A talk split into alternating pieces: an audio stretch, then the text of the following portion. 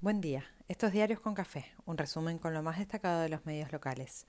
Hoy es miércoles 14 de septiembre y en los diarios de esta mañana conviven datos económicos, proyecciones con mejores o peores perspectivas, avances judiciales para tirar del ovillo del ataque a Cristina y puentes que se tienden entre oficialismo y oposición. Inflación, diputados, incendios y mediaciones varias, porque el clima general es espeso, pero hay quienes intentan alternativas. En la causa por el intento de magnicidio hubo avances y son tapa de Clarín, Nación y Página. Una nueva detención y se esperan más novedades. Cristina se presentará como querellante en la causa. El fiscal pide a la policía de la ciudad datos para investigar a Sabac Montiel por pedofilia. Se confirmó que Brenda y Sabac Montiel buscaban un departamento para alquilar frente a lo de Cristina y la pregunta por el financiamiento retumba por todos lados. Massa aportará a la justicia datos del ataque sufrido el día de su asunción por parte de una agrupación que está siendo investigada también, Nación de Despojados. Impacta un editorial de Morales Solá describiendo que son muchos los que no creen en el atentado por culpa de la politización posterior.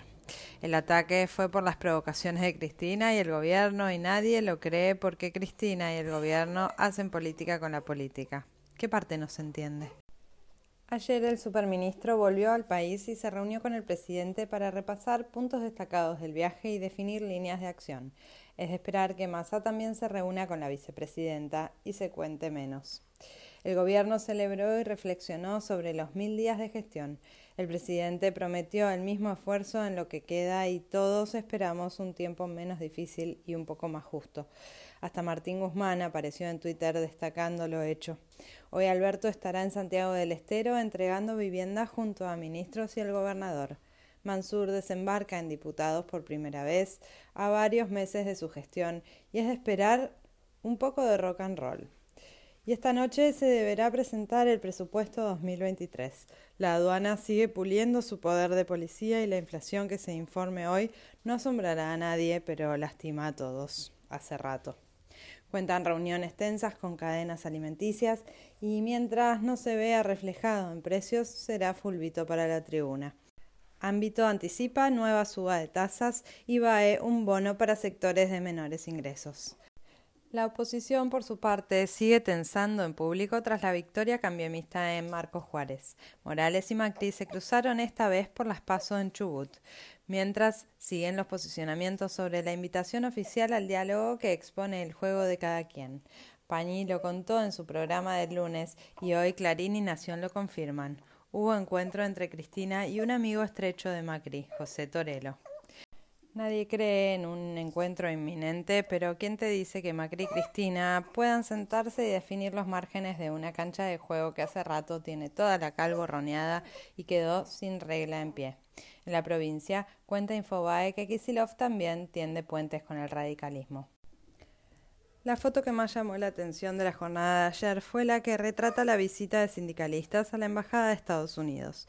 Yasky Baradel elogiando los derechos de los trabajadores entre sonrisas con Mark Stanley, que parece estar definiendo si es Braden o se abraza con Perón y lo que queda de su legado.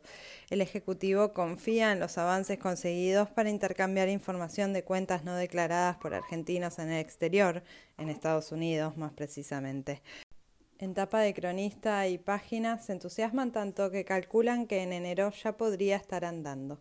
Que así sea.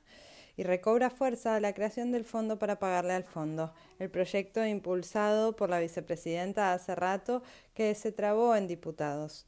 Hoy termina el plazo para anotarse en esta edición acotada del previaje. Las Fuerzas Armadas vuelven a brindar apoyo para combatir los incendios en las islas del Paraná. Los intendentes de la zona viajarán a Buenos Aires a reclamar medidas más fuertes para poder extinguir esta crisis que está haciendo daño a la salud de muchos y muchas. Mientras el Congreso podría empezar por legislar en favor del medio ambiente y no defender más intereses ocultos. Y quien los quiera defender que lo deje expuesto. Clarín advierte que por la sequía se reduce la cosecha de trigo y maíz. La ciudad oficializa hoy el cronograma de clases para el próximo año. promociona que adelantará el inicio, pero será en los últimos días de febrero, como viene ocurriendo. La novedad aparece con las jornadas de capacitación que pasarían definitivamente a los sábados.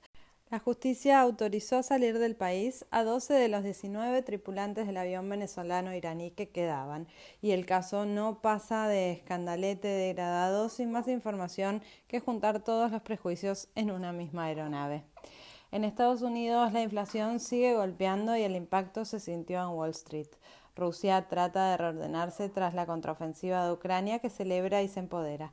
El Papa vuelve a pedir por la paz y sería bueno que suba el volumen porque no lo escuchan. Europa restringe más el consumo energético bajo temor a una crisis insoportable. Aparecen estrategias que suenan argentas como subsidiar hogares de menores recursos o subir impuestos, contribución solidaria a grandes empresas y cubrir baches fiscales. El flamante rey se confirma un malhumorado y poco afecto al trabajo de firmar unos papeles rodeado de asistentes. El gobierno argentino designó al embajador en Londres para participar del funeral de la reina Isabel II. Se tensa el clima entre Armenia y Azerbaiyán con más de 100 muertos. Bolsonaro afirmó que si pierde las elecciones aceptará el resultado y dejará la política. Anda máquina, nadie te detiene. El mundo lo agradecerá. Completa el fútbol con Racing que venció 1 a 0 a Patronato y se mete en la pelea del torneo. Huracán empató y perdió la chance de meterse en la disputa. Después del clásico esta noche, Boca visita a Lanús y River recibe a Banfield. Cada uno con objetivos distintos, ambos concentrarán la atención. Así arranca este miércoles que mantendrá sol y clima amable. Que nos trate bien.